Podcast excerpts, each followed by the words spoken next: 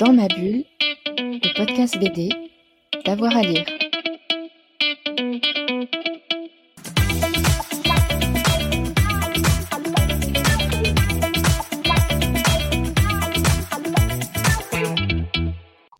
Bonjour à tous et à toutes, bienvenue dans ce nouvel épisode de Dans ma bulle, votre podcast 100% BD avec avoir à lire. Aujourd'hui, on vous emmène découvrir une exposition Alix de ville en ville entre Orient et Méditerranée. C'est au musée parc d'Alésia en Côte d'Or, construite en partenariat avec la maison d'édition Casterman. Cette expo propose d'entrer dans la BD avec Alix de l'espace d'exposition temporaire à l'Atrium en passant par l'exposition permanente. Vous allez suivre les pas du héros gaulois pour découvrir euh, les villes du 1er siècle avant Jésus-Christ, Marseille, Rome, Pompéi, Athènes, Babylone ou bien encore euh, Jérusalem, Pétra et Alexandrie, sans oublier bien sûr le sanctuaire d'Olympie.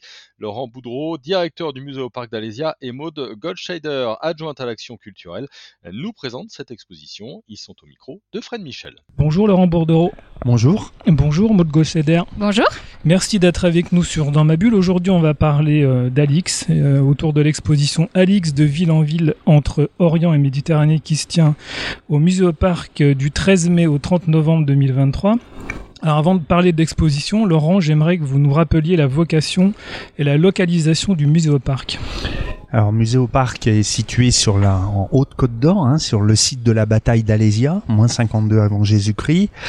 Euh, donc, on est tout proche euh, de Vénard et Lélo, mais surtout à Lys-Saint-Traine, hein, avec les vestiges gallo-romains de, de l'ancienne de l'ancienne ville.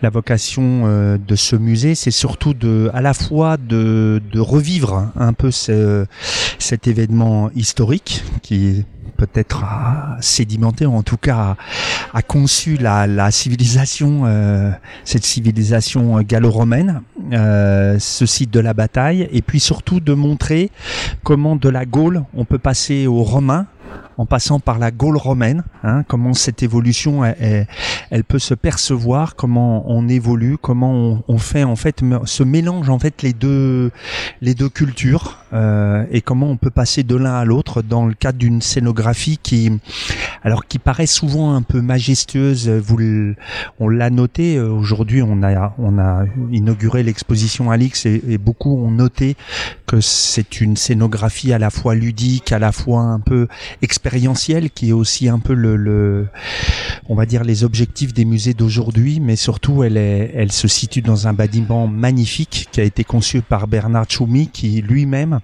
l'architecture du bâtiment en béton euh, très épuré euh, avec ses résilles un peu euh, en bois comme ça qui entourent le bâtiment qui illustre aussi le, le ses fortifications et qui illustre bien évidemment la bataille. Je crois qu'on est on est vraiment dans un écrin incroyable très fort très dense très minéral mais en même temps extrêmement propice à nous faire découvrir cette civilisation. On peut peut-être rappeler qu'on est au cœur de la bataille là. On est au cœur de la bataille. On est à côté des fortifications tout près, euh, à côté du, des vestiges. Donc on est vraiment sur ce qu'on pourrait appeler l'oppidum, quoi. On est vraiment sur le site de la bataille qu'on voit de nos bureaux. Donc on est au cœur du cœur.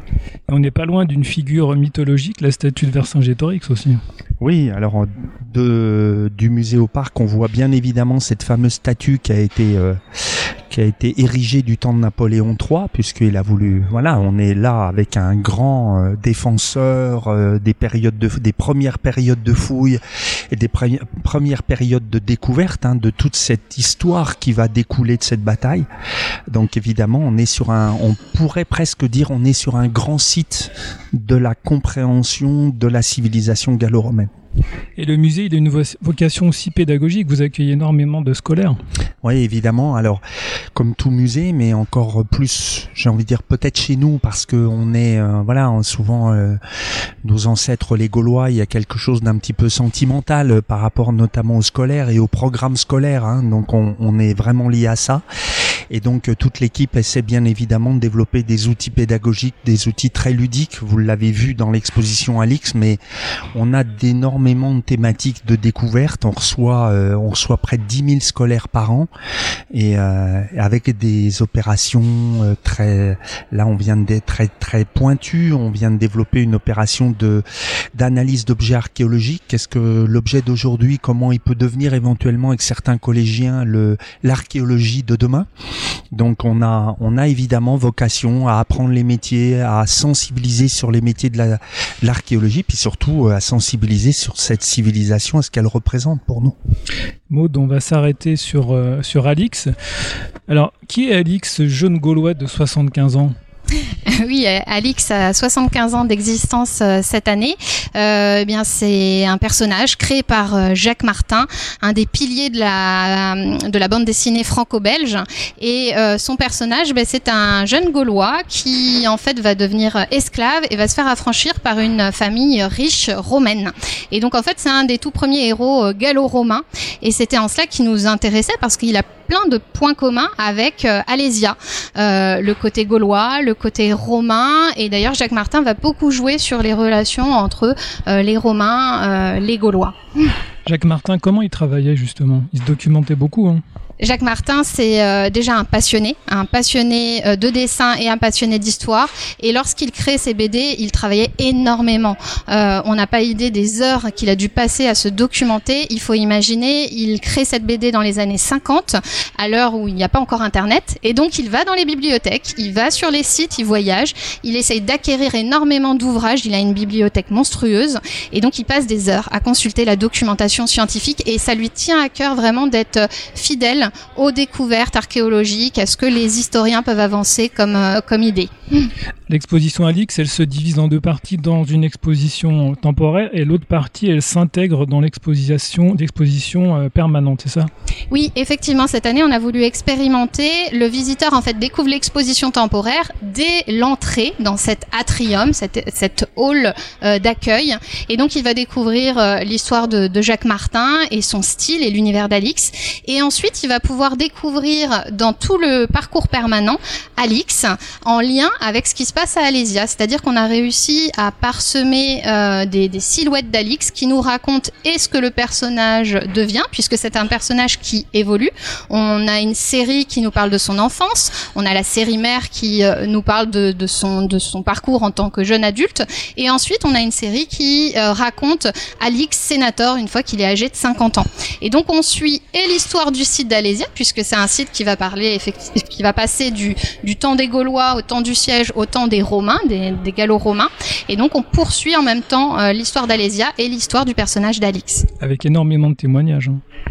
Oui, euh, effectivement, on, on a on a beaucoup de, de, de témoignages euh, et on va retrouver ensuite dans, dans l'exposition en fait principale euh, énormément de, de visuels, de d'extraits de, de la bande dessinée. Alors là, on va plutôt se s'intéresser sur les voyages d'Alix et on va rentrer euh, dans euh, dans les dessins euh, qui ont été créés pour représenter ces, ces neuf villes, euh, ces neuf différentes villes.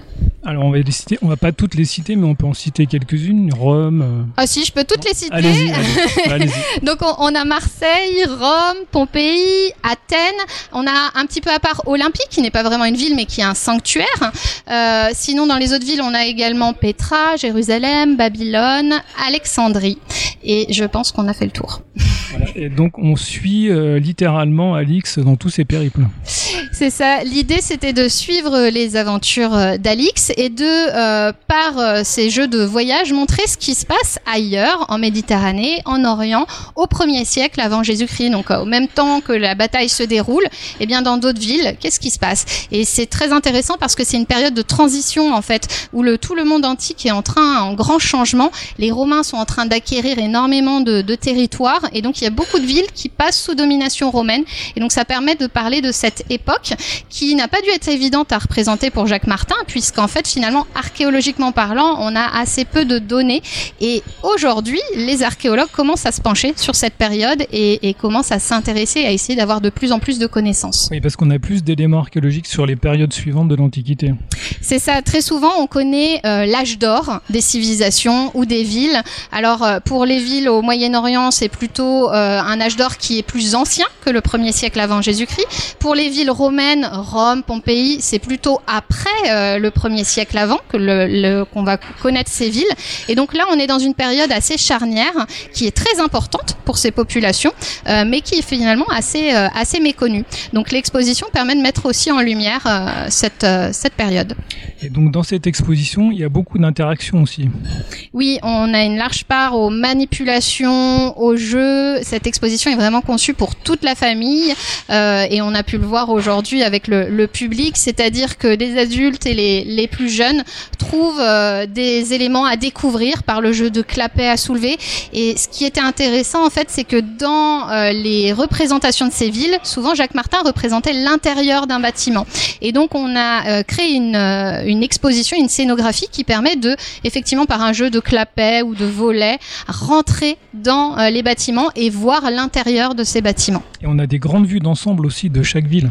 Oui, ce qui nous intéressait, c'était ces, ces très grands plans que l'on retrouve dans les voyages d'Alix et qui nous permet de reconstituer l'urbanisme de ces villes, l'architecture et on a souhaité vraiment l'immersion du public avec des, des plans euh, repris, reproduits en format assez, assez gigantesque.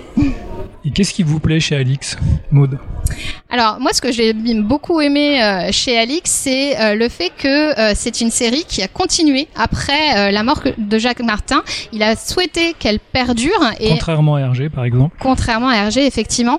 Et donc, ce qui est intéressant, c'est qu'en fait, il se renouvelle et qu'aujourd'hui, on peut avoir l'histoire d'Alix dans son enfance, qui est tout aussi intéressante, et l'histoire après d'Alix vieillissant. Et je trouve ça particulièrement intéressant de voir une BD survivre à son auteur et de voir différents auteurs s'emparer euh, de l'histoire. Et vous, Laurent, qu'est-ce qui vous plaît chez Alix? Ah, très certainement le ce côté héros aventure. Je crois qu'on est sur la première bande dessinée purement historique avec de, réellement des reconstitutions.